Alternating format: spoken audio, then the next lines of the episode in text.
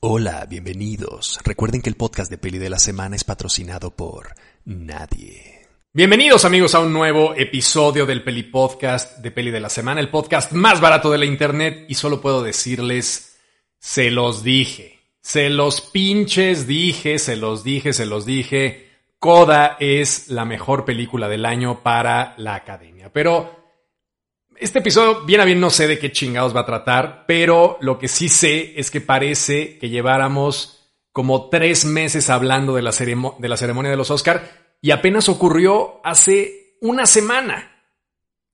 O sea, el domingo pasado, siete días y se siente como si hubiéramos traído una peda de siete días y la cruda está muy, muy, muy pesada. Muy pesada. Ya nadie quiere oír de los pinches Oscar. El otro día le preguntaron a Daniel Radcliffe en una entrevista porque está promocionando una película, una rom-com que trae ahora entre manos, y le preguntaron que qué opinaba de la bofetada que le dio Will Smith a Chris Rock en este, la ceremonia de los Oscar y el güey dijo de plano, ya. O sea, me da una hueva tremenda, palabras más, palabras menos, literalmente fue así, me da una hueva tremenda hablar de este tema. Todo mundo ha dicho cosas sobre este tema y no quiero ser yo una voz más dentro de este maldito mierdero que fueron los Oscar del 2022. ¿Y por qué estoy hablando de esto? Porque yo no soy Daniel Radcliffe y porque a mí me encanta subirme al pinche tren del mame y porque, vamos, teníamos que hablar de algo que es eh, verdaderamente una de las ceremonias más caóticas que hemos visto en la historia de los Oscar y que seguramente en el año 2500, cuando se rememoren los grandes momentos en el YouTube del 2500, que ya no se llamará YouTube, se llamará otra cosa y lo tendrás implantado en un chip en tu cerebro, en ese YouTube del futuro va a haber un top 10 de los momentos más escandalosos de los Oscar y va a salir ese momento vintage en donde un actor llamado Will Smith, que nadie conoce en el año 2500, solamente pasó a la posteridad por haberle dado un severo madrazo al presentador de los Oscar en el siglo XXI. Y vamos, como no, este, no estoy interesado en hacer como una especie de paper, como mucha gente hizo, académico casi casi, hablando de clasismo, hablando de capacitismo, estrenando sus palabras rimbombantes de la academia, de ciencias sociales y artes, eh, realmente, o de sus diplomados de antropología social, yo qué sé. Mucha gente se, excitó muchísimo con el tema y ya por eso ya ni quise escribir porque dije, bueno, este, bueno, básicamente ya no hay nada más que decir. Pero como estamos aquí echando el desmadre y estoy con mi mezcal y estoy tranquilo y el podcast realmente es un momento, pues no solamente para comunicarme con ustedes, sino de terapia para mí y de poder hablar y de poder sacar todo lo que traigo dentro, pues básicamente vamos a hablar de todo lo que ocurrió en esta ceremonia de los Oscars 2022. De entrada, lo evidente. Dune, las categorías técnicas. Eh, el único gran sobresalto que me llevé yo, porque vamos, yo ya esperaba, estaba 100% seguro. De hecho, si hubiera podido apostar que Coda se llevaba mejor película, hubiera apostado por ella. No me sorprendió en lo más mínimo. Todo el mundo me invitó Cinépolis a un evento en donde pasaban los Oscar y, todo el mundo estaba así como, ¿qué? ¿Cómo puede ser? Cabrones, pues se ganó el, el premio del sindicato de productores, hubo 100 mil, se ganó también el premio al mejor ensamble eh, histriónico del año. O sea, en los, en los, este, en el premio del sindicato de actores. O sea, vamos, había mil señales de que iba a ser la película ganadora, ¿no? El poder del perro no se llevó ni las gracias, vamos, se llevó el Oscar a mejor dirección, pues porque Jane Campion y porque mujer y porque empoderada y la chingada y porque todo el mundo decidió que así fuera. Pero, este, y bueno, porque así era. En realidad, Jane Campion se lleva el Oscar a mejor dirección eh, bueno, no sé, ¿eh? ya estoy dudándolo porque voy a hacer un brevísimo paréntesis, un brevísimo paréntesis antes de seguir en el mierdero de la publicitario de los Oscar. Eh, ¿Qué es mejor dirección? O sea, ¿por qué algunas películas, o sea, por qué la mejor película del año puede no ser la película con la mejor dirección del año? Cuando yo era niño, mi padre me decía, es que no tiene sentido, este, como chingados la mejor película del año no va a tener el mejor director del año? Pues por lo mismo que la mejor película del año no necesariamente tiene las mejores actuaciones del año, ni la mejor fotografía del año, ni la mejor música del año, porque son cosas distintas. La dirección es un trabajo técnico. Es un trabajo técnico.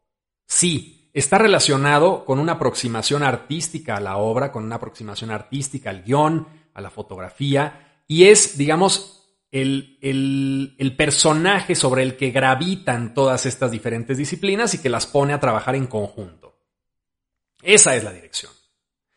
Bajo ese punto de vista, pienso yo que la dirección más compleja, la dirección más exhaustiva, la dirección más meticulosa, la dirección más arriesgada y la dirección que requería un trabajo muchísimo más fuerte es la dirección de Denis Villeneuve en Dune. ¿no? Me parece. O sea, siento que vestuario, música, efectos especiales, incluso la, la planeación de los personajes, la planeación emotiva, la forma de abordar el guion, me parece que es fundamental. O sea, pienso yo que es una película muchísimo más compleja que The Power of the Dog.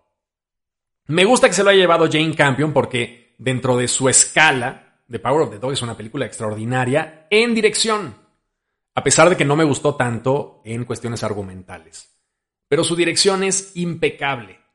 Entonces, no me molesta que se lo haya llevado Jane Campion, pero sí siento que el trabajo de director más complejo del año era el de Denis Villeneuve.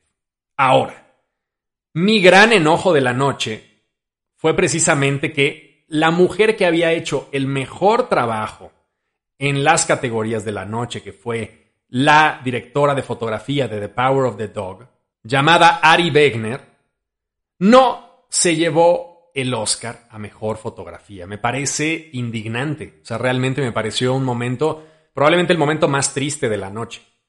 Se lo llevó Dune, y vamos, es justo entender las cosas totalmente al revés, ¿no? O sea, ahí se fueron con la finta justo de lo, de lo contrario a lo que yo les estaba contando en el, en el oficio del director. El aspecto de la fotografía no tiene que ver con la grandilocuencia de las imágenes, no tiene que ver con el hecho de que nos maraville ver una nave de medio kilómetro de ancho aterrizar en un campo, en un desierto, ¿no? Eso no es una buena fotografía. Vamos, evidentemente, si la toma es una toma torpe, pues lo vamos a notar y sí tiene que haber una buena fotografía al respecto. Pero la fotografía no tiene que ver con el hecho de que haya grandes efectos especiales o que es una película muy impresionante respecto a su magnitud. Tiene que ver con las pequeñas cosas, con la forma en la que encuadras los diálogos, con la forma en la que metes a los personajes dentro de un mismo cuadro, dentro de una escena, cómo los haces interactuar dentro de un mismo diálogo, cómo filmas lo que está pasando dentro de los personajes a través de la visión externa de los personajes.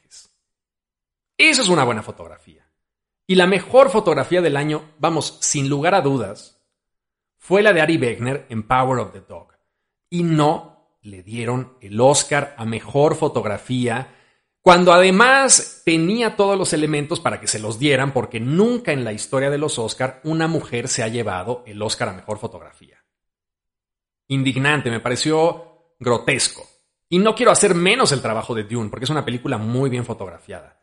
Pero realmente lo que hace Ari Wegner en Power of the Dog es un milagro, ¿no? Estas escenas en donde está caminando eh, eh, Scott McPhee, este chico joven, delgado, este modelo andrógino, entre estos cowboys que están como escrutinando cada movimiento que hace. Me parece una toma verdaderamente maravillosa.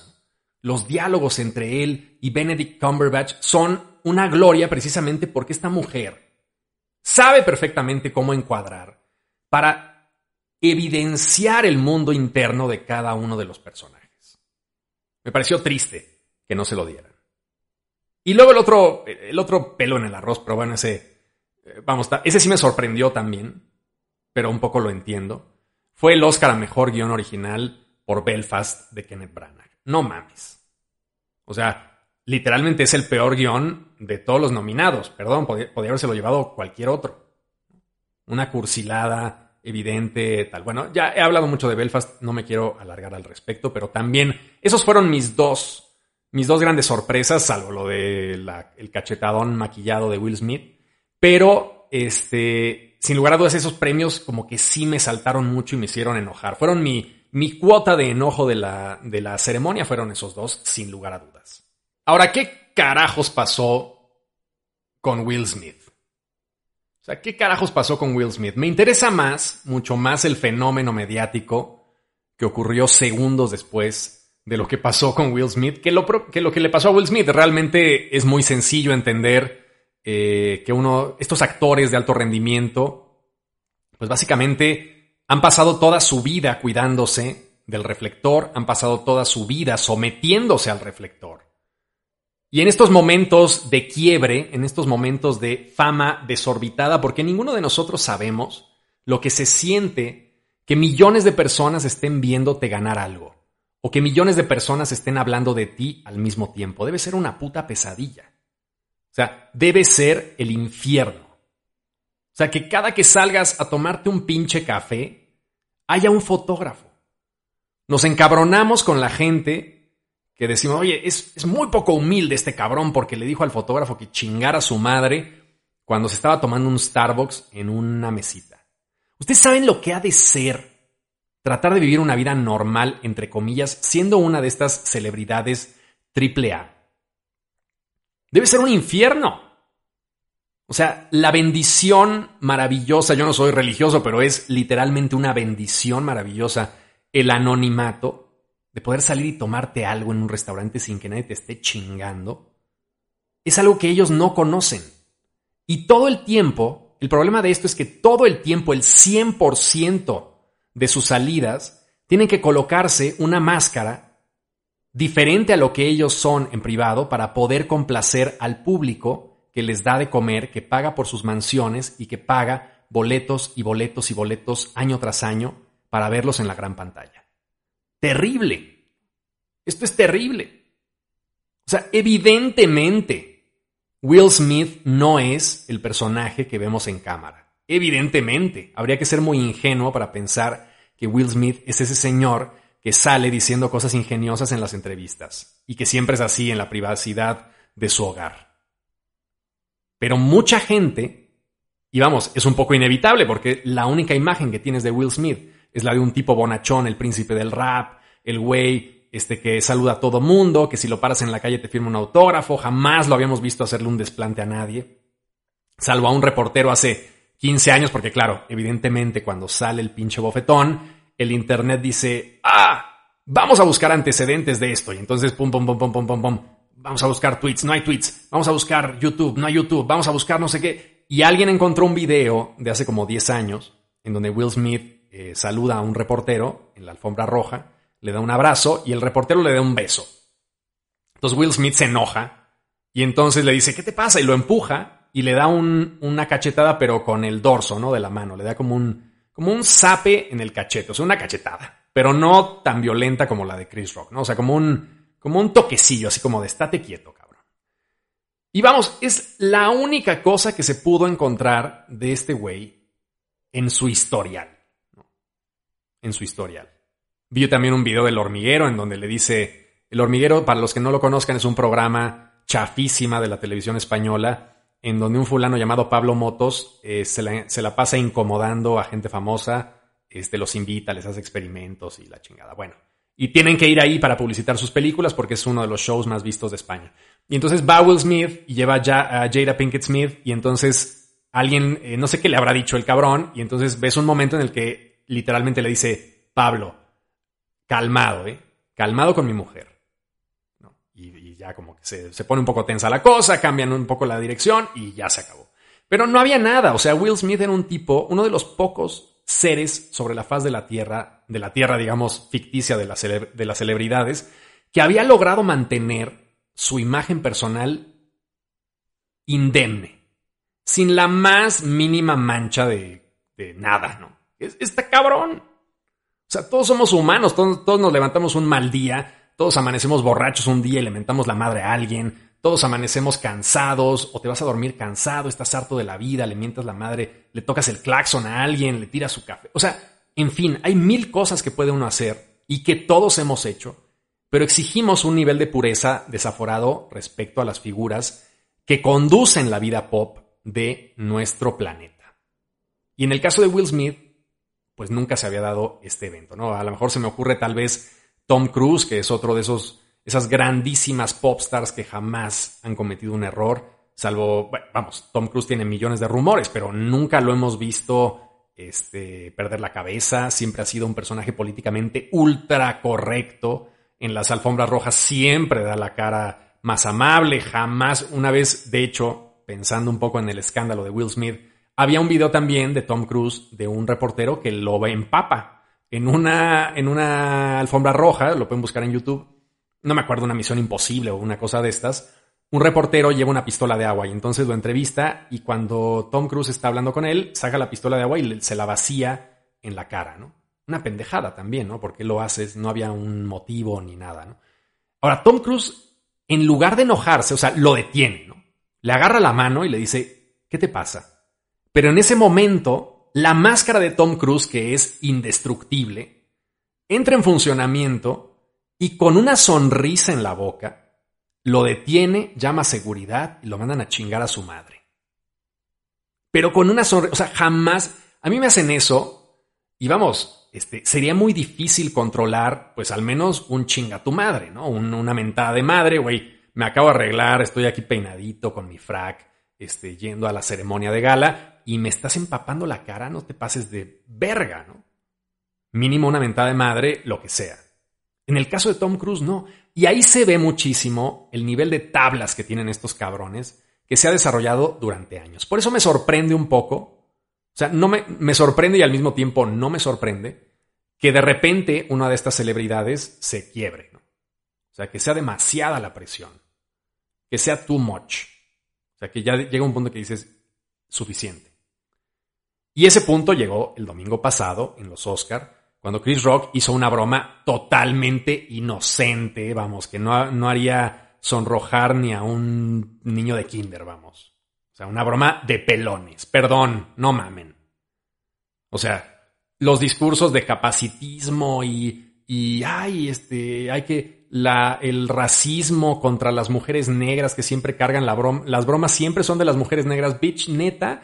La otra tipa paró a una mujer blanca y le llamó Sid Filler. Este, otra señora manoseó a unos, a Jason Momoa y a no sé quién más, les agarró las nalgas porque estaban haciendo una prueba falsa de COVID en los Oscars. O sea, neta, siempre las mujeres afroamericanas son las que cargan con todo el, la culpa y con todos los chistes. Tampoco es así. Era una broma simplona. Era una una broma básica de pelones. O sea, vamos, lo más lo más parvulario que hay en el humor son las bromas de gordos, de pelones, de gente bajita, e, etcétera. O sea, vamos, lo más simplón del mundo. Sacar ahí una tesis, que si el capacitismo, que si este, hay que reanalizar y, explorar este, la forma en la que se dicen los chistes. Ah, ¿cómo no? O sea, ya es too much. De hecho, por eso el discurso se saturó en chinga, porque de inmediato empezaron a salir estos pseudoensayos académicos hechos por gente pendeja como yo que no tiene ni puta idea de nada, pero que sabe palabras como capacitismo y como discriminación y como racialización, etc., etc. Y entonces se arman un texto de quién sabe cuántas palabras para exponer su punto de vista que es eh, igualmente válido que el mío, o sea, un punto de vista de mierda, ¿vale? Sin la menor autoridad, ¿no? O sea, no tenemos la menor autoridad para hacer esto, porque evidentemente los investigadores de sociología de grandes vuelos no van a estar poniendo hilos de Twitter acerca de Jada Pinkett Smith. Y perdón, perdón, si me van a acusar de, de clasista o de, este, claro, solo la, gente preparada solamente es la que puede opinar. No, pero si tienen un poquito más de autoridad y un poquito más de conocimiento que yo, por ejemplo, ¿no? O que la gente que pone sus hilos en Twitter diciendo que si la racialización del humor y no sé qué, me dio mucho gusto que fuera un comediante afroamericano el que emitiera el chiste, porque si hubiera sido blanco, ahí se hubieran validado todavía más mecanismos de opresión y más mecanismos de la blanquitud contra la alopecia afroamericana. ¡Oh! ¡Qué hueva da de repente este pinche siglo. Y la cosa no paraba ahí, porque había mucha gente también. De repente me puse a ver así como memes y discursos que se habían echado. Y entonces ahora venía el, eh, digamos, la, la, teorización de segundo orden. O sea, había una primera teorización que era, bueno, un comediante afroamericano insultó a una mujer afroamericana que tiene alopecia. ¿no? Ese, ese es como el punto cero. Se sintió agredida. Yo lo entiendo, vamos. Si yo tuviera alopecia y estuviera peleando contra eso, me sentiría agredido. Pero no significa que no se puedan hacer chistes de pelones, perdón. O sea, el humor no es por definición incómodo, o sea, no tiene que ser incómodo, pero puede serlo, o sea, no necesariamente tiene que ser un humor completamente pensado para no incomodar a nadie. Imagínense ustedes lo que siente una persona que perdió a su hijo en un secuestro narco cuando ve una película de secuestros narcos. Pues se siente de la verga, ¿no? Dices, Dios mío, te pones a llorar. ¿Por qué estoy viendo esto? ¡Qué mierda! Y te sientes que a lo mejor te faltan al respeto porque la película además glorifica al narco que te quitó a tu hijo porque tú sabes que el narco no solo es eh, glamour sino también es pinche violencia. Te sientes mal. Pero no significa que tengamos que prohibir esas películas. Por ejemplo, gente que ha sufrido violaciones y se encuentra de repente en un cine viendo una violación fuerte como la de Gaspar Noé en Irreversible, ¿no? que es el cliché de las películas de violación. Ocho minutos de violación. Seguro te sientes de la chingada. O sea, estás recordando todo lo que pasó, la escena la estás reviviendo conforme estás viendo esta película que es muy agresiva. Pero no significa el hecho de que alguien se sienta ofendido por eso que no se pueda analizar mediante una película o analizar mediante un chiste o exponer o simplemente reír de una condición como estar calvo o estar pelón. O ser chiquito, o ser... O sea, el, cancelemos el humor de físico. Bueno, ok, está bien. ¿Por? ¿Cuál es el límite del humor? Que vamos, este, este debate es el más pendejo de todos, ¿no? Este, cada quien pone sus, sus reglas y, ay, ¿cuál es el límite del humor? Bueno, ya no hay, que no hagan chistes de, este, de abuso sexual o que no hagan chistes eh, de capacitismo o que no hagan chistes de los blancos, pero tampoco de los negros ni de los asiáticos. Que no hagan chistes de estereotipos tampoco, entonces los acentos ya prohibidos que no hagan chistes, o, sea, vamos, nunca te detienes. Nunca te detienes. Porque el chiste implica el ridículo de algo. Llevar al ridículo algo, llevar al extremo algo, hacer una analogía descabellada en función de algo que está representado en la realidad. En este caso, una mujer que sufre alopecia y que el chiste es muy sencillo, que vamos, vamos a hacerte, eh, queremos verte en G.I. Jane 2, ¿no? una película que ya la mayoría de los millennials no saben ni que existía. Una película con Demi Moore que se rapó para interpretar a una teniente o no sé qué, era una, una mujer en el ejército.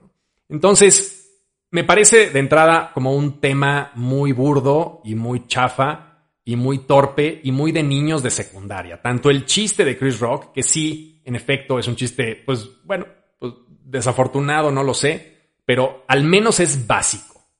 O sea, no era el gran chiste de la puta vida, ¿no? Y luego, por otro lado, Will Smith se levantó con el pie izquierdo, seguramente había soportado muchísimas cosas más a lo largo de su carrera, y de repente decidió romperse. Se vale también romperse. Entonces, todo es un pantano, pero el problema es que el discurso, el discurso mediático es el que exige una pureza verdaderamente fuera inhumana, podríamos decirle, ¿no? Me pregunto, ¿ninguno de nosotros hemos estado al borde de soltarle un chingadazo a alguien? De decirle, chinga tu madre. ¿A alguien? Nunca, ustedes nunca han sentido esa necesidad. Nunca han estado al límite. Nunca se han levantado como sufriendo eso. El problema es que no entendemos que eso puede pasarle a este tipo de personas.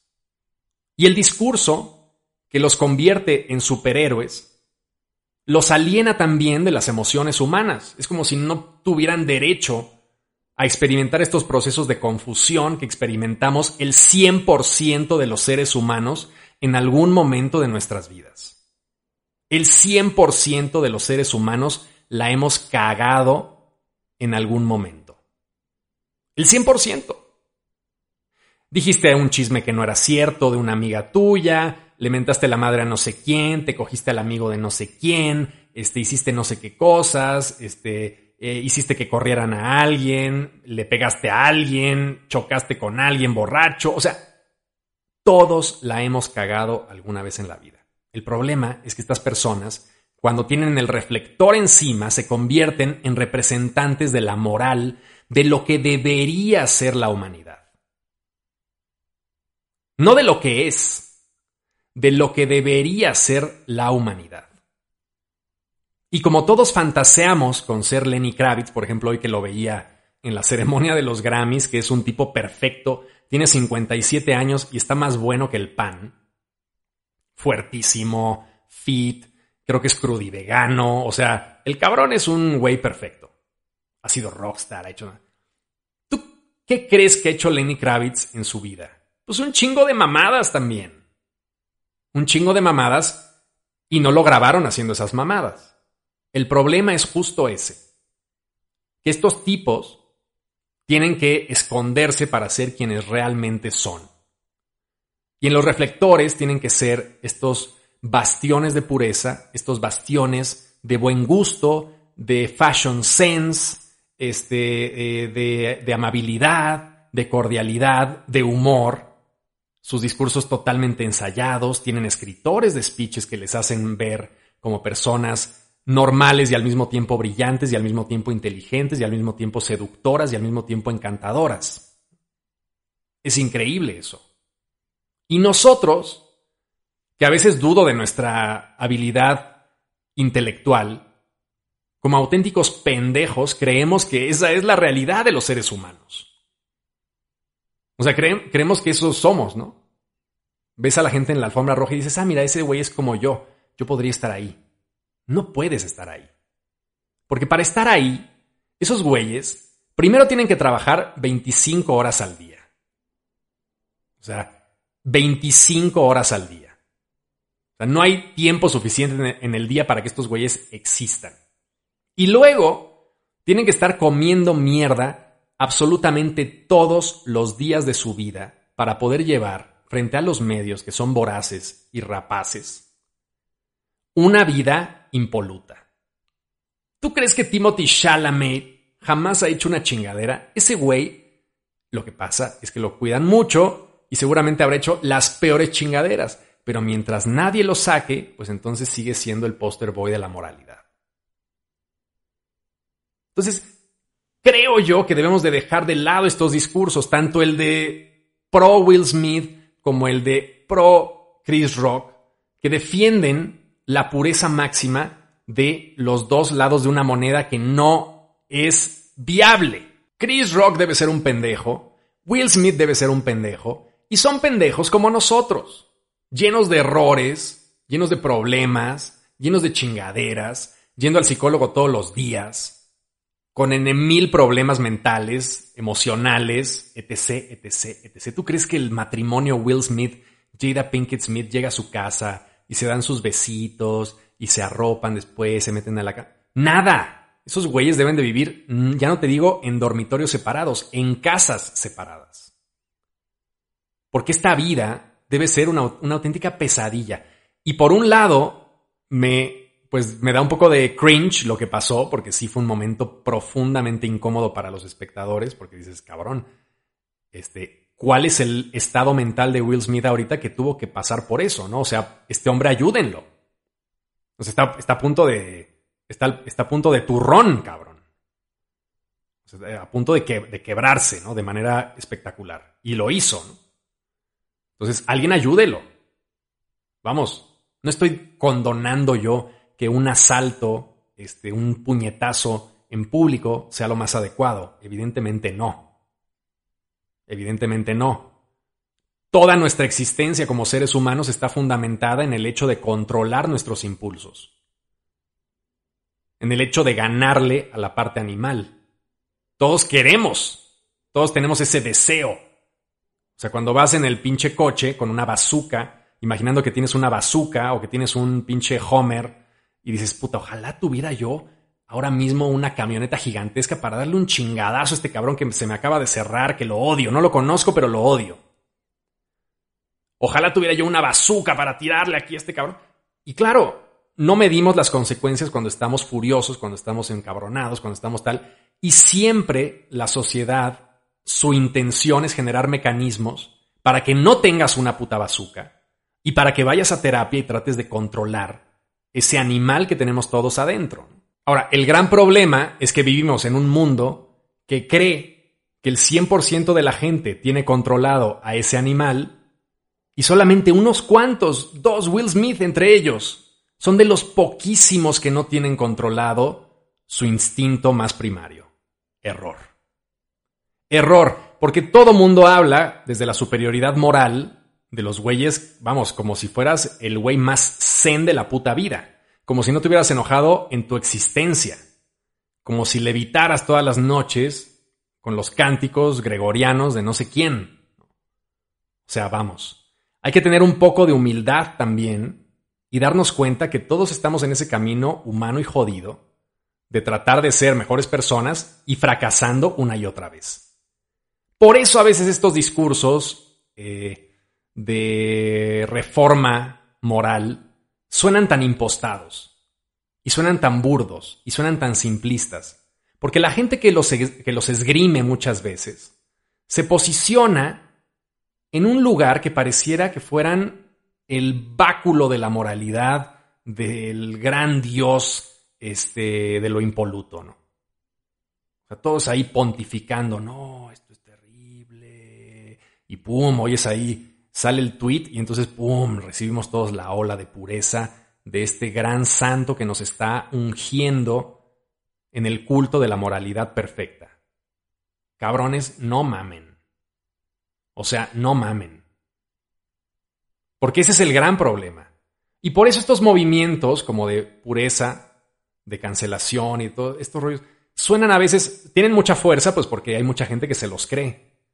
Pero también desde el otro punto de vista, cansan y generan una reacción que es muy violenta del otro lado, precisamente porque se asumen a sí mismos, se colocan los grandes este, emisores del mensaje de la pureza, pues en un punto igualmente inhumano, tan inhumano como lo, como lo que creíamos que era Will Smith.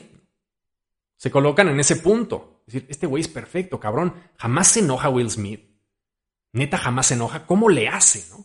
No, pues sí se enoja y le soltó un chingadazo a alguien porque perdió la cabeza.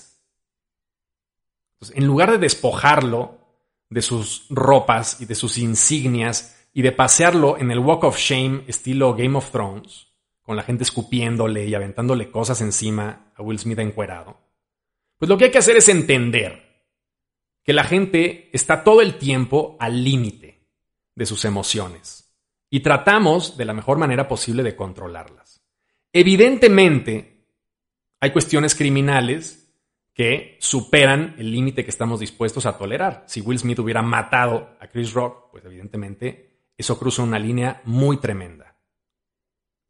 Ahora, el hecho de la cachetada, que es un hecho infantil, pueril e idiota, porque vamos, es una idiotez lo que hizo Will Smith, no deja de ser eso, una auténtica idiotez de alguien que perdió la cabeza porque es un ser humano también.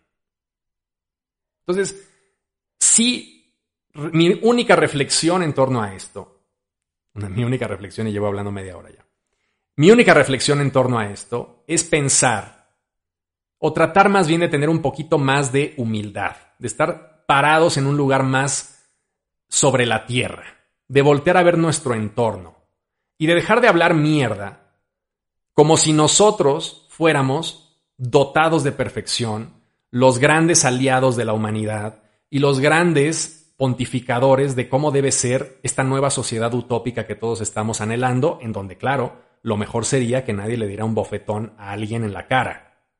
Totalmente de acuerdo, cien mil por ciento de acuerdo. Ahora, pontificar desde esa superioridad moral muchas veces, en lugar de ayudar a que la gente diga, claro, este punto es muy válido, quiero yo ser mejor persona, lo único que hace es decir, no mames, deja de pontificar porque tú eres un ser humano igual que yo y seguramente la has cagado igual, deja de darte aires de grandeza y tratemos todos juntos de ser mejores seres humanos sin que tú te erijas como el pinche salvador del mundo. Ese es el gran argumento que tengo yo en contra de lo que ocurrió mediáticamente con lo de Will Smith. Que salieron 20 papas, más papistas que el papa respecto a la moralidad. Tanto de un lado como del otro, ¿eh? defendiendo a Chris Rock por sus chistes, defendiendo a Will Smith por sus pendejadas. O sea, todo mundo se puso. Además, me fascina el hecho de que mucha gente, o no todo mundo, porque evidentemente no todo mundo son los pendejos que están tuiteando. Este, pero mucha gente sintió la necesidad de posicionarse. Inmediatamente, ¿no? Mierda, alguien le pegó a alguien. ¿De quién fue la culpa? ¿Del que le pegó o del que hizo que le pegaran con un chiste? Mierda. Rápido, rápido, rápido. Tengo que poner algo, tengo que poner algo. Y entonces todo mundo se radicalizó en dos segundos y trató de emitir su opinión siempre desde un punto de vista, desde un lado del espectro. No tratando como de ver todos los grises que había en medio, sino desde el punto más extremo de uno de los dos espectros de la pendejada. Porque vamos, lo único que queda claro después de haber visto esto 700 mil veces en televisión, en YouTube, en el Twitter, en el Instagram, en el Facebook y en todos lados, en el WhatsApp, como diría Juan Gabriel, es que fue una pendejada. Eso es lo único que queda claro. Es lo único que queda 100% claro, tanto de un lado como del otro. Una auténtica nimiedad comparada con la verdadera violencia del mundo y el verdadero potencial de violencia que tenemos todos como seres humanos. ¿no? O sea, hay que contextualizar también. Había algunos memes ahí medianamente sensatos que decían algo así como, salían unas imágenes y era, los tuiteros mexicanos hablando de Will Smith, y entonces era como el punto más alto, ¿no? Y luego abajo del agua había los tuiteros mexicanos hablando de las masacres de no sé dónde. Y luego los tuiteros mexicanos hablando de una pinche hecatombe que hubo unos fusilados ahí descabezados. Eso no importa porque es nuestra cotidianidad. Eso fue otro factor también que me llamó mucho la atención. O sea, la violencia cotidiana que es 70 mil veces más cabrona que la pinche cachetada secundariana de Will Smith, esa ya no nos importa porque es nuestra cotidianidad. Entonces, realmente, atacar la punta del iceberg esperando que la base cambie porque atacaste la punta del iceberg y le tiraste un par de cubitos de hielo que están hasta arriba, me parece una gran pendejada. Una gran, gran pendejada un error de acción que lo único que genera es que el movimiento que está pegándole a la punta del iceberg se vea débil, se vea ridículo y se vea ingenuo. Hay que pegarle a la base. El problema con pegarle a la base es que estos grandes pontífices de la moral pues no son capaces de enfrentarse con el narco ni de pedo. Porque te meten un hasta aquí, que significa que apareces al día siguiente en una zanja. Entonces, es muy cómodo ponerse a criticar cosas que sabes que no te van a eh, representar ninguna consecuencia. Los verdaderos grandes cabrones que están ahora mismo atacando el problema de la base del iceberg son los periodistas que se están jugando la vida exponiendo cosas muy cabronas del medio político y narco y social de nuestros tiempos. Esos güeyes sí están cabrones. No los güeyes que se ponen a patear el montículo de nieve en la punta del iceberg que es Will Smith y sus pendejadas. En fin, eso es todo lo que quería decirles el día de hoy. Me voy a cenar porque ya me dio hambre. Y eh, pues nada, les mando un abrazo, los quiero. Gracias por esta terapia que me dan ustedes cada semana en la que me puedo desahogar a conciencia en este maravilloso podcast, el podcast más barato del Internet. Así que nos vemos la próxima semana, les mando un abrazo, los quiero, hasta luego. Este fue el podcast de Peli de la Semana, el podcast más barato de la Internet. Y recuerda, el podcast de Peli de la Semana es patrocinado por nadie.